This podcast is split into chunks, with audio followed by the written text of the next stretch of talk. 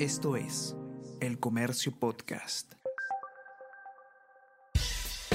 Buenos días, mi nombre es Soine Díaz, periodista del Comercio, y estas son las cinco noticias más importantes de hoy. Miércoles 9 de agosto.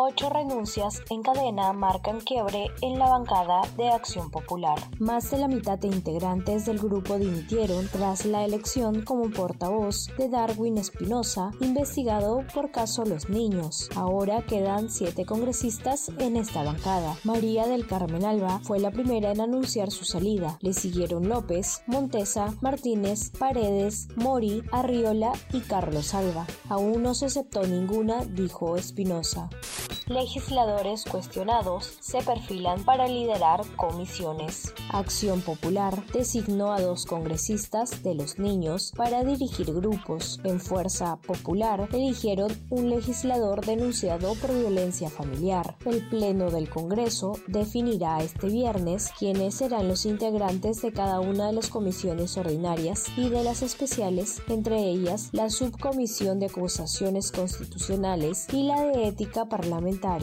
Congresista María Cordero utilizó como chofer a asesor parlamentario. La congresista María Cordero Yontay, antes de Fuerza Popular, empleó como su chofer personal a un asesor parlamentario. Según delató su cómplice, el exfuncionario del Congreso, Braden Paredes Calla, ante una comisión disciplinaria del Parlamento. Chats de WhatsApp muestran que le pedía al trabajador hacer compras. También se le había recortado el sueldo.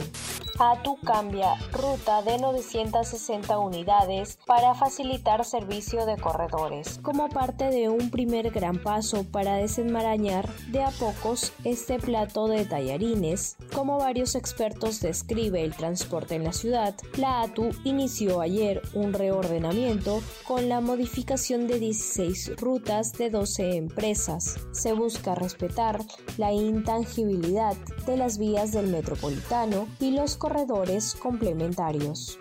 El show de Chevo Bayumbrosio en la tarumba. Amador Bayumbrosio Guadalupe dirige el espectáculo circense Camborio, en el que une su identidad afroperuana con influencias gitanas. Las funciones irán hasta el 3 de septiembre en Chorrillos.